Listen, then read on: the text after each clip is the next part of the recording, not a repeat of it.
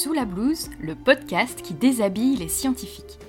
Je m'appelle Elodie Chabrol et j'ai hâte de vous faire rencontrer des scientifiques et partir avec vous à la découverte de ces humains. On va bien sûr parler un peu de science, mais on va surtout beaucoup parler d'eux.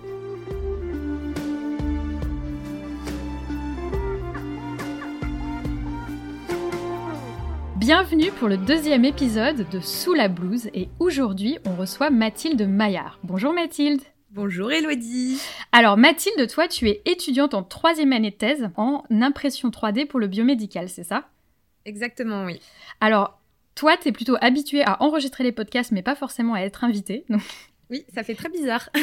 donc je suis très contente de t'avoir à mon micro aujourd'hui. Pas juste pour ça, je suis vraiment contente parce que... Euh, mais déjà, euh, j'avais envie de montrer euh, la science dans les labos et pas nécessairement que les chercheurs et les chercheuses, euh, de montrer qu'il y a plein d'autres personnels dans les labos, notamment il y a beaucoup d'étudiants en thèse, donc j'avais envie d'avoir quelqu'un qui était en thèse. donc ça, c'était la première raison. Il y a aussi une autre raison, c'est que tu es hyper actif dans plein d'autres domaines, que tu as un super podcast effectivement, que tu as vraiment plein plein de choses hyper intéressantes à nous raconter en dehors de la recherche. Donc j'ai vraiment hâte que tu nous, tu nous expliques tout ça dans les Et euh, on va commencer bien sûr avec la blouse sur le dos, si ça te dit. Euh, et tu vas nous raconter tes recherches. Mais avant ça, est-ce que tu portes une blouse au labo? Oui, mais pas tout le temps. Mais euh, en règle générale, oui, quand même. Est-ce que tu veux bien mettre la blouse euh, qu'on enlèvera après pour nous raconter un petit peu ce que tu fais comme recherche et euh, sur quoi tu travailles? Ma thèse, en fait, donc c'est de la fabrication additive ou de l'impression 3D. Euh, c'est plus facilement dit comme ça dans le grand public. Et le but, c'est de réussir à créer des, des matériaux qui vont pouvoir être servis dans un cadre biomédical. Donc moi, par exemple, j'imprime, je fabrique des biomatériaux plutôt à destination dentaire, mais on peut très bien fabriquer des biomatériaux pour du comblement osseux euh, etc., ce genre de choses. Et euh, le but, c'est de réussir, grâce à l'impression 3D, finalement, de faire des formes euh, des géométries complexes, donc pour pouvoir être inséré partout, dans, dans, des endroits très compliqués, chose mhm. que la fabrication soustractive ne peut pas faire. Alors, c'est quoi mon but Oui. C'est quoi une fabrication soustractive? Alors la fabrication soustractive, c'est les procédés de fabrication qui sont utilisés bah, depuis toujours. En gros, souvent, par exemple, on a un moule, on remplit euh, ce moule du matériau, on fait chauffer et hop, ça donne un matériau. Donc en fait, la forme dépend juste du moule. Et euh, c'est de la, production de masse et bah, c'est ce qu'on fait dans l'industrie depuis toujours. Et c'est en ça que la, fabrication additive, c'était original et c'était euh, bah, très demandé parce qu'en fait, on peut créer des formes vraiment particulières. Et souvent, par exemple, les, les chirurgiens vont récupérer des, des radiographies de patients euh, issus d'IRM ou de radiographie, peu importe. Et euh, on va essayer d'imprimer exactement la, le matériau qui manque pour combler un endroit bien précis qu'on aura vu sur la radio, par exemple. D'accord. Et, je et euh, mon but dans un second temps, c'est euh, bah, déjà de réussir à imprimer les matériaux qu'on souhaite, euh, de les tester, de les tester mécaniquement, euh, de les tester physiquement et euh, après par la suite biologiquement, puisque vu qu'on veut travailler dans du biomédical, il faut que par exemple notre matériau soit biocompatible, donc c'est-à-dire qu'il soit tout à fait accepté par notre corps. Euh, et voilà. Et qu'est-ce que par exemple tu as, imprimé en 3D Fais-nous rêver. Alors, dans un de mes stages, j'avais imprimé des, matériaux avec à l'intérieur des cellules souches qu'on ah. essayait de bah, euh, enfin, les cellules souches arrivaient à, à, à, se multiplier, arrivaient à coloniser le matériau, et on voulait que ces cellules, ces cellules souches pardon, se transforment en, en cellules osseuses. Et euh, là, actuellement, j'imprime plutôt des matériaux durs, puisque mon but est de faire euh, plutôt du dentaire. Donc, j'essaye d'imprimer des formes qui se rapprochent à une dent. Donc, voilà. D'accord, ok, bah c'est hyper intéressant et je te propose, maintenant que tu nous as expliqué sur quoi tu travaillais, d'enlever ta blouse Allez. et de parler un petit peu de toi maintenant. T'es prête? C'est parti. Super. Alors, moi, la première question que j'ai envie de te poser, euh, c'est comment est-ce qu'elle est venue, cette envie de travailler sur ce sujet, euh, l'impression 3D biomédicale Comment ça t'est venu? Oui, alors euh, bon, je vais, je vais, enfin ma réponse ne va pas plaire, hein, c'est pas sexy, hein, mais j'ai jamais voulu faire ça à la base. Ouais. Moi, mon rêve quand j'étais au collège, ouais, moi c'était même avant le lycée, donc quand j'étais au collège, je voulais travailler dans les sciences criminelles. C'était vraiment mon rêve. Je me souviens comme les experts en fait. Ouais, un peu comme les experts. Et puis, euh, vraiment, je sais pas pourquoi. Enfin, si.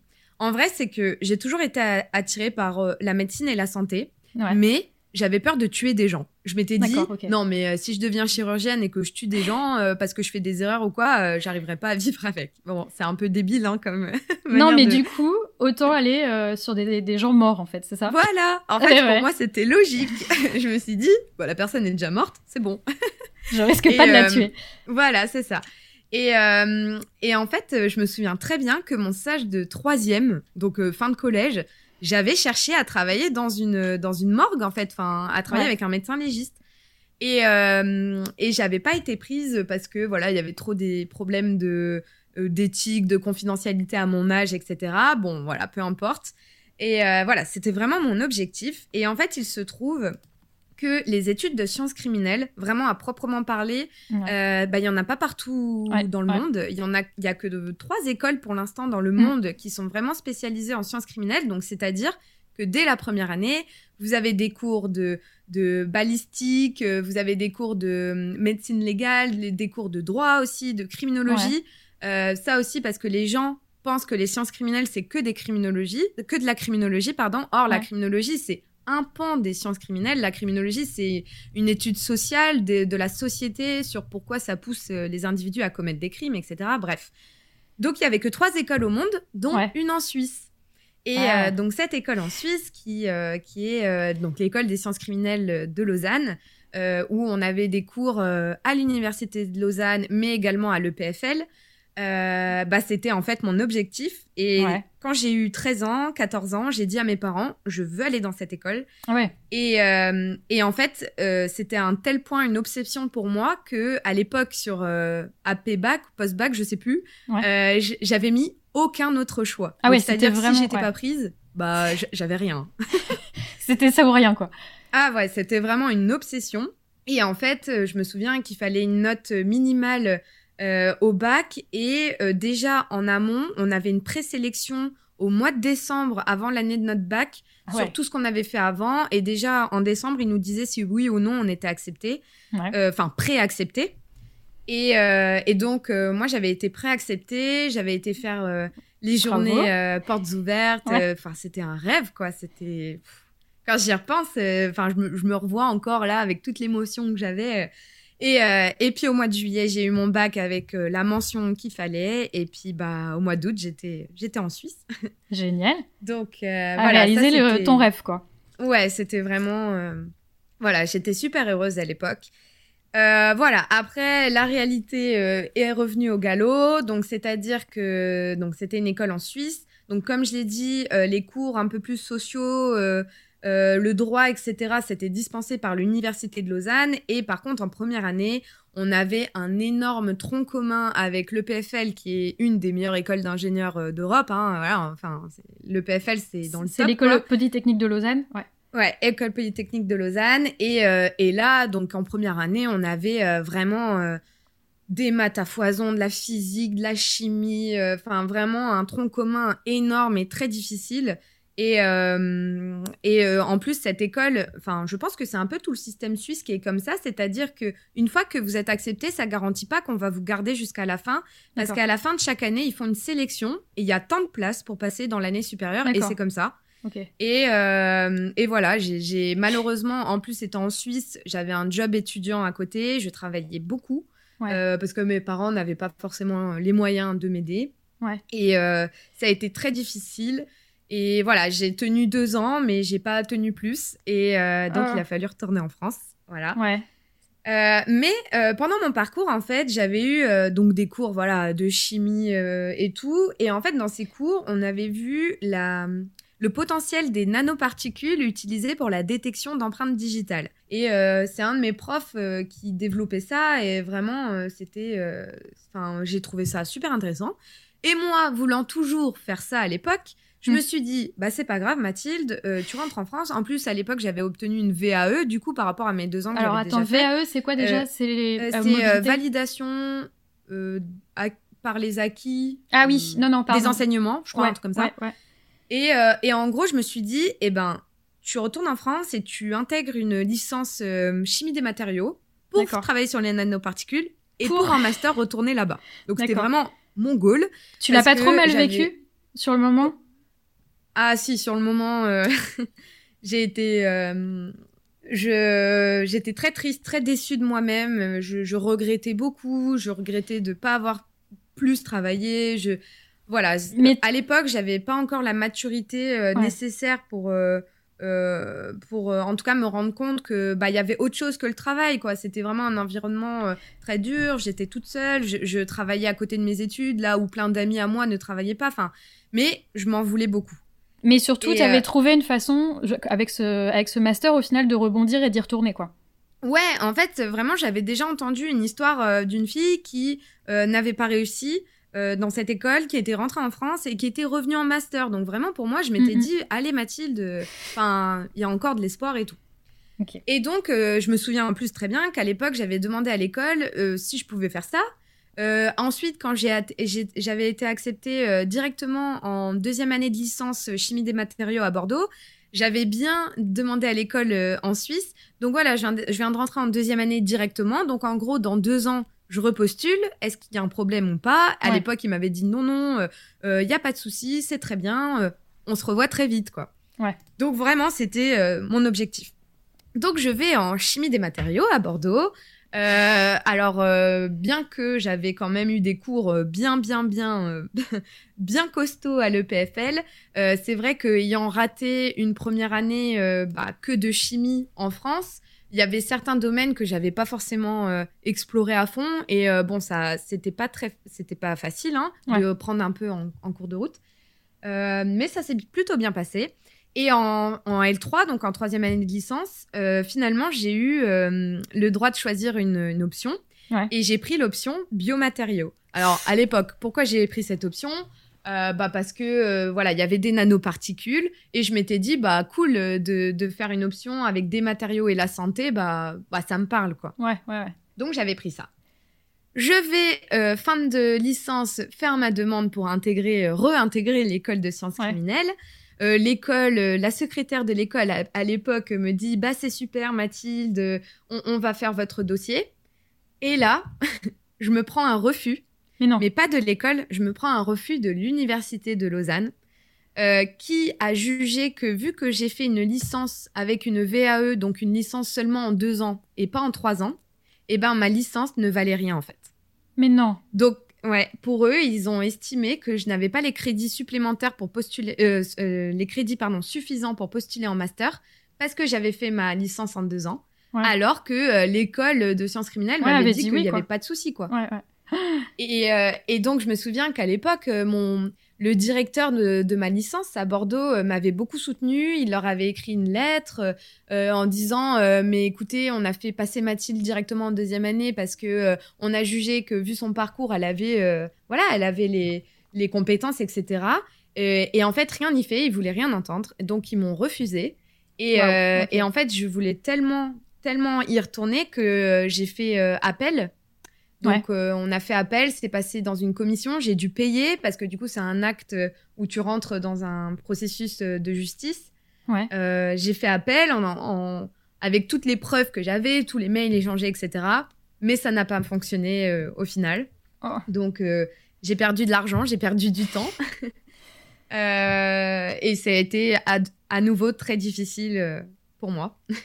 Mais euh, entre-temps, j'avais quand même postulé à certains masters, euh, finalement dans le domaine des biomatériaux, parce que je m'étais dit, au cas où, on sait jamais. C'est pas mal euh, que tu aies fait ça, parce qu'au final, c'était un petit peu plus prévoyante qu'après le bac. C'est ça. Où tu t'es dit, ouais, on verra. Hein. Ouais, ouais, mais je, je t'avoue que ça a été ça a dû être dur. difficile. Ah, mais c'est certain, surtout T'avais prévu ça depuis, depuis toute petite, en fait. Ah ouais, ouais. Et puis, euh, bah, tous mes amis m'attendaient, tous mes amis y croyaient. Même, je me souviens, mes amis à l'époque qui étaient encore à l'école de sciences criminelles avaient été voir la direction. Ils enfin, tout le monde m'a aidé. Même mes, mes anciens professeurs de l'école de sciences criminelles m'ont aidé. Et en fait, c'est pas l'école qui voulait, voulait pas parce que l'école était pour. C'était vraiment l'université. Ouais. Donc, euh, mais donc, voilà, ça c'est. Oui, j'ai rebondi. Et euh, donc finalement, j'avais fait deux choix euh, de master, dont un, euh, un master de nanoparticules à Grenoble qui était très très très bien noté, et un master ingénierie de la santé biomatériaux à Paris. finalement, j'ai été pris dans les deux. Ça a été difficile pour choisir, mais je me suis dit, les biomatériaux quand même, ça, voilà, ça, ça relie la santé et les matériaux, et en fait, j'adore ça. J'ai découvert que j'adorais ça, donc let's go quoi. Et, euh, et, donc là, j'ai fait mon master à Paris. Donc c'est un master euh, où on a des cours de médecine, on a des cours euh, euh, sur les normes, on a des cours à fond sur les matériaux, tout type de matériaux. Donc c'était très très dense, mais ça s'est très très bien passé. Et puis j'ai fait des super stages. j'ai fait un stage à l'armée, j'ai fait un stage de ah, bioimpression. oui, j'ai fait un stage à l'armée. Comment je me suis retrouvée là? Mais ouais, c'est ça un peu la question. Ouais, ben en gros je pense que j'ai ça en moi depuis toujours. Moi, tout ce qui est voilà le l'armée, la police, c'est quelque chose qui me parle, c'est quelque chose que j'aime. Dans mon entourage proche, j'ai j'ai un policier et moi j'admire ces gens-là en fait depuis mhm. toujours. Et euh, je m'étais dit bah il y a forcément des laboratoires de recherche dans l'armée, enfin c'est sûr. bah ouais. Et, euh, et, effectivement, en faisant mes petites recherches, j'ai trouvé euh, le laboratoire biomédical des armées à Paris, à Bretigny-sur-Orge très exactement. Et je me suis dit, bah vas-y, euh, envoie une candidature spontanée, ça coûte rien, quoi. Ouais. Et puis j'ai eu beaucoup de chance parce que euh, en envoyant une candidature spontanée, bah il se trouve que euh, mon ancienne chef de stage voulait démarrer un stage et puis ben j'ai été prise, quoi. Génial. Et donc c'était super. voilà, j'ai j'ai pu aller dans un bloc opératoire plus d'une fois faire des prélèvements. j'ai assisté à des opérations in vivo. j'ai fait de la culture cellulaire depuis enfin de la culture cellulaire euh, alors que j'ai quand même une formation bah, plutôt chimie des matériaux. Euh, et, c'est là où vraiment j'ai vu tout le potentiel du monde des biomatériaux le fait d'être finalement à l'interface entre plusieurs disciplines. Et je me suis dit bah c'est ça que je veux faire. Vraiment ça m'a ce stage il m'a beaucoup marqué. Euh, je me souviendrai toujours la, la, première fois je suis allée dans un bloc opératoire c'était pour une opération de prothèse de hanche et je me suis dit mais tu te rends compte Mathilde t'es dans un bloc opératoire. c'est génial ouais. C'est et euh, ouais voilà ce stage à l'armée ça m'a vraiment ouvert les yeux. Et après mon stage de master 2 donc mon stage de fin d'études euh, je l'ai fait dans un laboratoire à Nantes où j'ai fait de la bioimpression. Donc c'est à dire que je faisais de l'impression 3D avec des cellules à l'intérieur comme je l'expliquais au début. Ouais. Et là, pareil, ça a été super, euh, super intéressant, super formateur scientifiquement. Puis là, après, bah, il a fallu se poser la question, ok, bah, je viens de faire un bac plus 5, qu'est-ce que je fais après? Ouais. Et en fait, euh, tout simplement, moi, on m'a jamais dit que je pouvais faire une thèse. Enfin, personne m'a jamais parlé d'une thèse parce que j'ai jamais été excellente, j'ai jamais été dans les premières euh, de ma promo, j'ai j'ai jamais été une flèche. Hein. je voilà, j'ai toujours été dans le milieu du panier. Après, en master j'avais quand même des très bonnes notes parce que ça, en fait, ça me bah plaisait. Bah ouais. Euh, mais euh, l'après-master m'a fait très peur et euh, je me suis dit, mais en fait, là, demain, je dois être sur le marché du travail, mais en fait, je sais pas ce que je veux faire parce qu'il y a tellement de possibilités. Mm-hmm. Et au début, pour moi, la thèse, je le voyais vraiment comme un moyen de me laisser le temps de réfléchir à ce que je veux faire vraiment après. D'accord. C'était vraiment ça. Et en fait, il se trouve que euh, je vais essayer de raconter ça vite, mais en gros, mon stage de Nantes, à la base, j'avais été prise euh, aussi dans un stage à Lyon. Ouais. Là où je fais ma thèse actuellement. D'accord. Et en fait, euh, à l'époque, ils me proposaient euh, de travailler sur un biomatériau, mais c'était pas de l'impression 3D. Ouais. Et euh, je me souviens très bien, je leur avais dit, bah écoutez, euh, je, je, suis navrée de décliner votre votre offre parce que bah finalement, je vais aller faire de l'impression 3D à Nantes. Et ils m'avaient répondu, oh oui, tu as raison c'est un domaine d'avenir, etc. Et en fait, il se trouve qu'un an plus tard, il cherchait euh, des, des futurs doctorants et doctorantes pour un sujet de thèse en impression 3D. Et en fait, ils m'ont recontacté. Et, euh, et, moi, bon, j'avais aussi euh, postulé à plusieurs endroits. J'avais été prise à trois endroits différents. Et euh, finalement, j'ai eu un peu le luxe de, de choisir ma thèse, quoi. Waouh Et eh ben tout ça pour c'était euh, c'était un sacré parcours pour arriver en thèse. Euh... Oui oui c'est oui. Non non mais c'est bien et euh, et au final euh, t'es es contente ça t'intéresse ton sujet? Ah j'adore. C'est passionnant. En fait, moi, vraiment, je suis convaincue que je, je, ne serai jamais excellente, je ne serai jamais experte dans un domaine, Mais le fait d'avoir euh, l'interdisciplinarité que maintenant j'ai, le fait d'être capable de parler aussi bien avec un biologiste, aussi bien avec un chirurgien, aussi bien avec un chimiste, et eh ben moi c'est ce qui me plaît. Finalement, c'est un mal pour un bien que j'ai pas pu euh, faire ce que je voulais faire initialement. Euh, voilà, j'en suis convaincue. Et d'autant plus que l'impression 3D, ben, maintenant, ça touche tous les domaines. Et même dans les sciences criminelles, on peut utiliser l'impression 3D. Donc, je me dis, si jamais, sur un, malentendu, une opportunité, je suis là. D'accord. Donc, tu es quand même bien dans ta thèse. Ah oui, je suis. Même si c'était pas ce que tu avais prévu de faire au départ. Ouais, ouais, je suis très bien dans ma thèse. Et euh, peu importe ce que je ferai après ma thèse, euh, je sais euh, très bien que voilà l'impression 3D, les biomatériaux, c'est quand même des domaines d'avenir et c'est des domaines avec plein de possibilités et voilà, je suis très heureuse comme ça.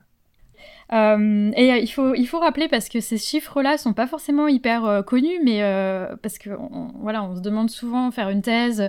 souvent, l'idée c'est on fait une thèse et après on part directement dans l'académie, donc dans la recherche académique. mais il faut pas oublier que chaque année, il y a plus de 14 000 doctorats de toutes les matières qui sont décernés. Euh, donc très clairement, il n'y a pas la place euh, en académie euh, pour tous ces docteurs, nouveaux docteurs. il n'y a clairement pas assez de jobs, donc il y, en a beaucoup qui partent faire autre chose. Et la thèse, c'est vraiment une formation clairement à la recherche, mais à plein plein d'autres choses. et toi notamment, pendant ta thèse, tu as vraiment une passion de l'entrepreneuriat, clairement. Alors déjà, tu as monté ton podcast, tu es en train de faire plein de choses. C'est venu comment cette passion pour l'entrepreneuriat?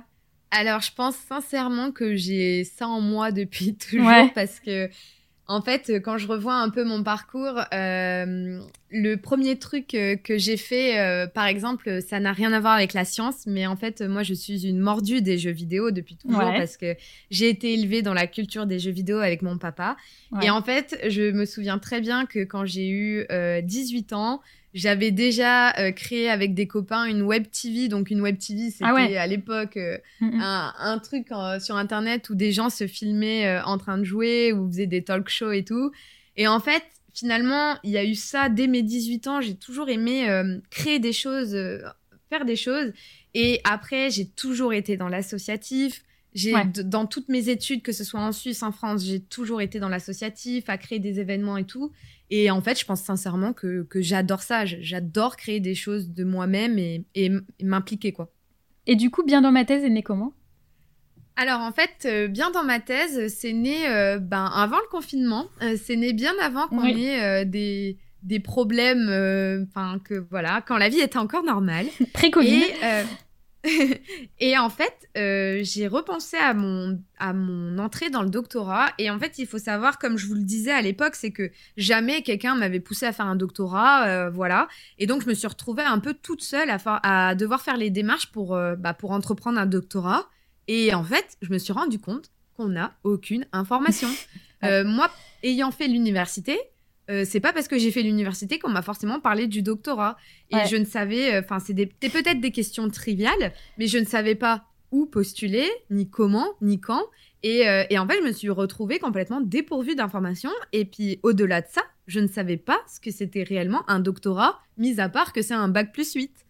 Et, et c'est vrai qu'en fait, dès le premier jour de ma thèse, j'ai eu envie de parler du doctorat juste pour informer les gens bah en fait, qu'est-ce que c'est et comment on fait pour, euh, pour faire un doctorat finalement? Ouais, Parce que moi, euh, voilà, je me suis retrouvée vite euh, perdue en fait dans le, les démarches pour faire un doctorat. Et, et je pense que c'est important et qu'il y a un vrai problème, en tout cas, de, de valorisation déjà, mais surtout d'information sur le doctorat. encore une fois, si vous n'êtes pas le premier de la promo, on va pas forcément venir vous en parler, quoi. Et je trouve ça dommage. Donc, c'est pour ça que... Ouais, vas-y, pardon c'est pour ça que j'ai eu envie de faire bien dans ma thèse et je me souviendrai toujours que dès le deuxième jour de ma thèse, j'avais enregistré une vidéo YouTube où je disais, euh, bah voilà, quel type de financement il existait à l'époque, euh, comment j'ai fait pour chercher ma thèse. Mais en fait, cette vidéo, j'ai jamais osé la poster parce que, encore ah une fois, je m'étais dit que ça intéresserait personne. mais non, mais au contraire. Et tu l'as pas postée d'ailleurs? Non, je n'ai jamais posté cette vidéo et en fait c'est seulement un an après que j'ai eu le courage, grâce à toi notamment, euh, de euh, me lancer réellement dans Bien dans ma thèse. Mais en vrai, Bien dans ma thèse, ça, ça devrait exister déjà depuis, euh, bah, depuis le début de ma thèse, donc depuis 2018. Ah oui, voilà, j'avais pas eu le courage de, d'aller jusqu'au bout et je m'étais dit que ça intéressait personne alors que en vrai, il y a un, vrai besoin de parler du doctorat et ça, j'en suis convaincue. Et t'as bien fait parce que je pense que ça intéresse effectivement plein de gens. Ah oui, bah en fait, en vrai, maintenant, presque, je dirais, tous les deux jours, je reçois un mail ou un message sur Instagram ou sur Twitter d'étudiants euh, qui euh, veulent se lancer dans un doctorat ou des fois qui me demandent juste euh, qu'est-ce que ça apporte un doctorat? Et je me dis mais mince quand même enfin c'est à l'équipe encadrante quand même, euh, du moins aux professeurs, etc., de, de, valoriser, de parler du doctorat, quoi. Enfin, c'est quand même fou. Ouais, mais on n'en parle pas toujours. Enfin, tu vois, moi j'en ai fait un parce qu'on m'a dit que c'était. En fait, euh, à l'époque, j'étais en licence, je savais pas euh, quoi faire après, sachant que je voulais être prof à la... au lycée. Et mhm. euh, je suis allée voir euh, la conseillère d'orientation euh, à l'époque qui m'a dit non, ne fais pas d'agrégation, donc c'était le, concours qu'il faut pour pouvoir enseigner au lycée, parce que ça sera trop compliqué, fais une thèse, c'est plus facile. Je pense que ces mots sont gravés dans mon cerveau, fais une thèse, ce sera plus facile. facile parce qu'il n'y a pas de concours, etc. Alors qu'il y a un concours pour avoir une bourse, c'est trois ans, c'est un bac plus 8, c'est parfois un peu compliqué, surtout que c'est des manips. Après, heureusement qu'elle m'a dit ça, parce que je suis tombée complètement amoureuse de la recherche la première fois je suis arrivée dans mhm. un labo, donc elle m'aurait pas dit ça, j'aurais loupé euh, ça, et au final, tant mieux. Mais voilà, enfin bref.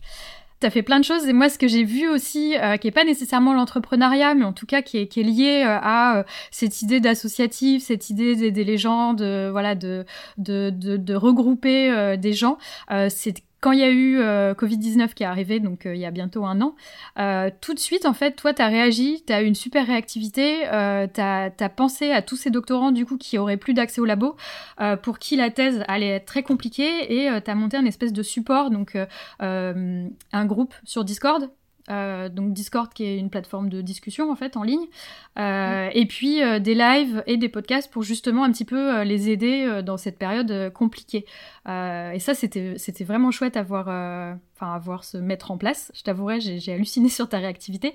tu nous racontes en deux mots cette histoire un petit peu? Ouais alors pour pour tout avouer, hein, je ne pensais même pas qu'un an après, ça existerait encore, tout ça. Non, mais je euh, pense qu'on était tous pareils. Euh, on a repoussé Pint of Science, euh, le festival de, de 4 mois, en se disant c'est bon, en septembre, il n'y aura plus rien. On était bêtes à l'époque. Non, mais en fait, c'est que bah, le jour du, du premier confinement, le premier jour, même c'était la veille, ben tout simplement, hein, j'ai paniqué. Hein, moi-même, j'ai paniqué. j'ai je suis quelqu'un de plutôt sensible et euh, j'ai tout de suite paniqué par rapport à ma thèse, etc. Et en fait, il se trouve que euh, Eva, euh, donc une personne formidable, une docteure, m'avait envoyé un message privé parce qu'elle voyait mes messages de panique en gros sur Twitter en me disant ah j'ai créé un Discord pour pour mon laboratoire, peut-être qu'on pourrait faire ça pour des doctorants et tout. Et puis moi connaissant Discord parce que c'est très utilisé dans le monde des jeux, vidéo, depuis des années. Euh, je me suis dit euh, bah ouais pourquoi pas let's go quoi. Et puis du coup on a créé un Discord. Et en fait euh, je me souviens je voyais les gens apparaître sur le Discord de, toutes les secondes et tout. J'étais là mais what the fuck c'est incroyable. Et puis en fait aujourd'hui on est plus de 1100 doctorantes et doctorants de tous les domaines de plein de pays différents et c'est super quoi et c'est top parce que du coup, vous vous entraidez, euh, vous bossez ensemble, vous vous entraidez, mm. euh, enfin, vous discutez, ça vous permet de ne pas vous retrouver tout seul, chacun chez soi. oui, et euh, puis, et puis, et puis de vous aider, de vous filer des, des, des, des, petits coups de, coups de main, voire juste remonter le moral quand il y a besoin, quoi. Ah mais tout à fait. Et en fait, moi, ça m'a beaucoup fait grandir aussi parce que forcément, je suis en thèse dans un domaine bien précis, donc en thèse euh, plutôt expérimentale comme les nôtres, bah, on est tous les jours au laboratoire, on est mm, tout le mm. temps avec nos collègues. En plus, j'ai la chance d'être dans un, un laboratoire euh, incroyable. Il y a une ambiance super euh, entre tout le monde et tout. Mais en fait, c'est pas le cas de tous les doctorants. Et mm. ça, moi, personnellement, je, enfin, c'est pas que enfin si j'en avais pas conscience parce qu'en fait je ne le savais pas. Et quand tu compares pas tu tu, tu sais pas en fait hein. ouais, es dans ta et il se trouve qu'en fait il y a une une vraie demande derrière parce qu'il y a énormément de doctorantes et doctorants qui sont déjà tout seuls chez eux parce qu'ils n'ont pas forcément le besoin d'être dans un laboratoire euh, ou des fois qui n'ont carrément pas de laboratoire qui n'ont pas forcément de collègues, euh, qui euh, ne sont pas financés. Enfin bon, la liste est longue. Et en fait, vraiment une plateforme comme ça qui réunit des gens qui sont parfois isolés pendant leur thèse, mais c'est hyper important. Ouais, surtout que, alors, e-, effectivement, avec Covid, il y a eu de l'isolation, mais c'est vrai qu'il y, a des, il y a des sujets, euh, il y a des domaines, par exemple les sciences humaines et sociales, où au final, euh, il n'y a pas forcément de labo, euh, les gens bossent de chez eux, et c'est vrai qu'ils sont isolés même sans Covid, d'une façon générale. Et du coup, c'est vraiment hyper utile pour eux de pouvoir discuter, de pouvoir échanger, et, c'est chouette que tu aies créé ça. Et ça marche toujours, du coup, encore, il y a encore des nouveaux qui s'inscrivent tous les jours, je suppose, non? Ouais, c'est ça, on voit tout le temps des, nouveaux s'inscrire. Et, et vraiment, euh, moi, la, chose qui me marque le plus, c'est que donc ça va au-delà du simple conseil, de la simple entraide. C'est-à-dire que là, il y a carrément des gens qui relisent les publications des autres. Il y a des gens qui ont corrigé la thèse de certaines euh, et certains euh, futurs docteurs. Il y a même quelqu'un là qui vient de se faire embaucher dans un laboratoire de quelqu'un. Enfin, c'est incroyable. Il y a des collaborations qui naissent. Il y a, il y a un échange de savoir parce que aussi chose très importante que je n'avais pas forcément conscience, c'est que euh, à titre d'exemple, moi par exemple pour ma biblio, j'utilise Zotero. Et ben en fait, on s'est rendu compte qu'il y a plein de gens qui ne savent même pas euh, ce que Zotero et Mendeley, euh, à quoi ça sert. Quoi. Alors ça, pour expliquer aux gens qui sont en dehors de la recherche, en gros, c'est des logiciels pour gérer sa bibliographie, donc ses, articles. mais tu sais que moi j'ai, moi à mon époque, moi dinosaure, à mon époque, c'était pas des trucs hyper communs de gérer ses articles. Donc pour ceux qui connaissent pas, en gros, c'est une bibliothèque où on va mettre les articles en PDF etc. Mhm. Ça va permettre de les ranger. Et puis surtout, ça va permettre, quand on a besoin de faire euh, des articles ou d'écrire sa thèse, euh, de faire une belle, euh, une belle partie référence qui va se mettre en place toute seule, etc. Et moi, si tu veux, j'ai découvert que ces logiciels existaient le jour où j'ai dû faire ma partie référence dans ma, dans ma thèse. Non, mais ça, c'est fou, tu vois. Et, euh, et bah, va rentrer euh, des centaines d'articles euh, le, mm. le, au moment, en plus, c'est la fin de ta thèse, es en train de, Ça fait des mois que tu travailles dessus, t'en peux plus, tu vas la rendre. Et là, on te dit, tu utilises quel logiciel pour ta biblio? Et là, tu dis, mm. quel, quel quoi? Logiciel de biblio, je ne sais pas, je vais mourir. C'était horrible, mais du coup, je comprends complètement. Et, euh, et c'est vrai que c'est hyper utile ce genre de choses euh, parce qu'il n'y a pas en fait de, de réseau, il n'y a pas école doctorale, donc les, les, étudiants en thèse sont regroupés par école doctorale, mais c'est vrai qu'on se voit pas forcément tout le temps. Et euh, qu'il y a des labos où en fait bah, les étudiants sont seuls. Et, mm-hmm. et, et, la thèse, c'est pas en fait donc pour les gens qui n'ont pas fait thèse, qui voient pas exactement ce que c'est, mais une thèse en fait, c'est on n'est plus étudiant, on est déjà euh, en fait on est un chercheur junior ou une chercheuse mhm. junior qui on bosse au labo, on fait euh, le même travail que, que, vont faire euh, les chercheurs plus tard ou en tout cas des choses qui ressemblent. et c'est vrai que du coup on n'est pas forcément en classe pendant la journée, etc. parfois on peut très bien faire sa thèse dans son coin et il y a des labos où il n'y a pas d'autres thésards, donc parfois on est on est un peu tout seul et c'est vrai que c'est pas forcément facile.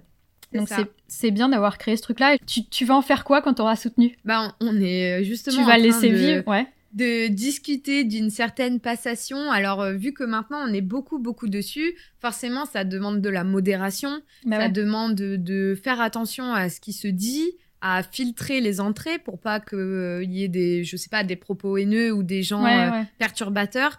Donc ça demande beaucoup de temps de modération et heureusement dans le Discord, il y a des gens géniaux qui s'occupent de la modération euh, super bien.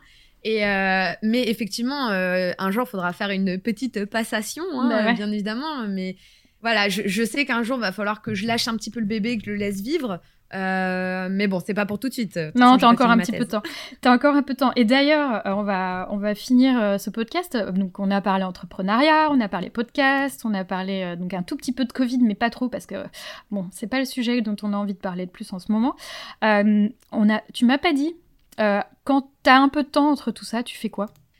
Euh, je fais beaucoup de choses. Forcément. Alors en fait, euh, voilà, c'est pour ceux qui n'ont pas compris, Mathilde, elle est très très très active. elle fait vraiment des tonnes de trucs et c'est pour ça que j'avais envie de t'avoir, euh, t'avoir à mon micro parce que tu, voilà, tu fais tellement de choses et avec tellement de passion en fait que c'est, vraiment génial de t'entendre. Donc qu'est-ce que tu fais dans ton temps libre? Tu dors un peu? Tu dors? Ouais, je dors un petit peu, un bien petit peu? que ce soit un peu difficile en ce moment. Mais euh, non, en vrai, euh, là, j'ai vraiment essayé de structurer mes semaines, mes journées euh, en partageant bien mon temps entre bah, ma thèse et puis finalement mes activités de bien dans ma thèse. Mhm. après, c'est vrai que en dehors, quand il me reste un petit peu de temps, moi, j'adore. J'adore jouer aux jeux vidéo encore depuis toujours. C'est lequel ton préféré du moment? Alors moi j'adore les jeux euh, donc les MMORPG donc c'est-à-dire Qu'est-ce les que c'est que ça c'est les jeux en ligne, voilà, c'est dont, dont un très connu, c'est World of Warcraft. ah bah oui, ça je connais, tu vois. Voilà. voilà. Et bon, bref, ça fait depuis 2005 que je joue à ce jeu vidéo, mais voilà, c'est vrai que moi j'aime beaucoup cette culture des jeux vidéo et j'ai d'ailleurs notamment beaucoup d'amis qui sont bah, les jeux vidéo, c'est leur métier, ils sont de, dans ce monde. Et, euh, et euh, si j'avais pas fait de la science, je pense que j'aurais fait ça. Ouais, et c'est vraiment une, une, culture que j'aime beaucoup. Et d'ailleurs, il y a beaucoup d'entrepreneuriat dans le monde des jeux vidéo. Enfin, bref, c'est un, un, super monde, peu importe les clichés que les gens ont dessus. Euh, vraiment, voilà. Et bah, j'aime beaucoup lire des, des livres d'entrepreneuriat et de développement personnel. Ça, voilà. Et euh, ouais, bah voilà, hein, ça fait des journées tout de suite euh, bien chargées. Tout de suite bien chargées, euh, ouais. Et mm. puis, euh, bon, j'aurais bien dit euh, aller, euh, aller au bar boire une petite, une petite pinte. Mais, ah, bah ça. Mais ça, ce sera pour plus tard. c'est vrai que ça, je l'ai pas dit, mais en fait, je, je suis. Enfin, maintenant, je ne le suis plus. J'ai été représentante des doctorants de mon laboratoire. Je suis encore représentante des doctorants au sein de mon école doctorale. Et je vais bientôt être élue représentante des doctorants au sein du conseil scientifique de mon école. et effectivement tout ce qui était euh, soirée, team building, week-end, je m'occupais beaucoup de la de l'organisation de tout ça et j'adore ça. bah oui, et puis tu as fait partie de l'organisation de Pint of Science aussi, tu fais toujours d'ailleurs. Oui, sur Lyon, c'est vrai. Tout à fait. Alors Mathilde, on arrive à la fin de ce podcast. Est-ce qu'il y a quelque chose dont on n'aurait pas parlé que tu voudrais mentionner avant, avant que ce soit fini?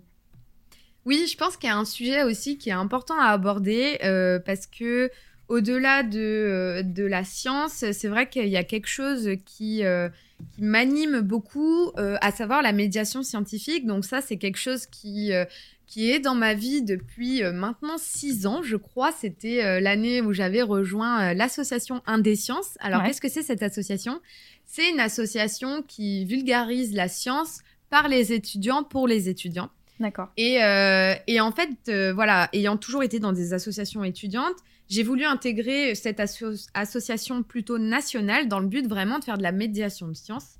D'accord, donc parler de science au grand public en fait. Hein. Voilà, parler de euh, science au grand public. Donc euh, on a fait des événements, on, faisait des podcasts, on en fait toujours, on publie des articles d'étudiants pour d'autres étudiants dans toutes les disciplines. Euh, on a rencontré des super personnes. Il y a je me souviens, il y a un événement, on avait rencontré Hubert Reeves. Enfin voilà, on a fait vraiment plein de choses. Ouais. Et, euh, et, en fait, je pense sincèrement que la médiation scientifique, ça c'est pareil, c'est aussi un petit truc que je garde à côté de ma tête. Euh, dans ma tête, pardon. c'est pas mal à côté de ta tête aussi, ouais. Parce que je suis convaincue que la médiation scientifique, on en a besoin, c'est très important. Et, euh, et j'avais d'ailleurs euh, notamment euh, fait la, la, formation à ma thèse en 180 secondes, qui est un concours où on parle de notre thèse en 3 minutes. Euh, et, vraiment, je suis convaincue que voilà, la, médiation scientifique, en plus, aujourd'hui, on en a encore plus besoin. Il y a plein de docteurs, en fait, qui après se dirigent vers des parcours de médiation scientifique après leur thèse. Et mm. je trouve ça super, en fait. C'est. Bah. Tu es euh, un bel exemple. C'est ce que j'allais dire. Il y en a qui font ça, bon, pas juste après leur thèse, après, euh, après quelques années après leur thèse. Non, mais effectivement, c'est une voie de plus en plus empruntée. Et puis, mm. on a vu avec Covid-19 euh, le besoin d'expliquer la science et de, de, la montrer en fait euh, tout simplement et de, de, de, bien communiquer parce que là il y, a eu des cafouillis euh, fantastiques euh, parce que euh, voilà elle n'a pas forcément été bien expliquée. Et, et c'est tu me convaincras pas hein, mais parce que je suis déjà tellement convaincue que, que je suis complètement avec toi que c'est quelque chose de, très très important. Et, et, et, effectivement avec Indescience vous faites vous faites aussi un travail un travail vraiment chouette Bravo en tout cas. Bah écoute, je te, remercie d'avoir été euh, ma deuxième invitée. Euh, je pense que les, gens seront contents de t'entendre euh, invitée cette fois-ci. moi en tout cas, j'étais vraiment très très contente de, savoir, de t'avoir pour ce deuxième épisode de Sous la blouse. je te remercie Mathilde. Et, bah, puis... Merci à toi pour l'invitation et je voulais quand même que tout le monde le sache que si bien dans ma thèse est née, c'est aussi grâce à toi parce que c'est toi qui m'avais poussé à l'époque euh, de lancer ce podcast où quand je disais mais non, ça intéressera personne de parler de doctorat, tu m'avais dit si, fais-le et vraiment je t'en remercie. Bah écoute, de rien, et toi tu m'as bien aidé pour Sous la blouse, donc j'ai envie de dire, on a bouclé la boucle. euh, bah, un grand merci à toi, et puis, euh, et puis à bientôt. À bientôt. Salut. Voilà, ça y est, c'est tout pour cet épisode de Sous la blouse. J'espère que vous l'avez apprécié. N'hésitez pas à le noter sur votre plateforme de podcast préférée et à le partager. En attendant, vous pouvez me retrouver sur Twitter, at sous la blouse, et sinon, à très bientôt pour un prochain épisode.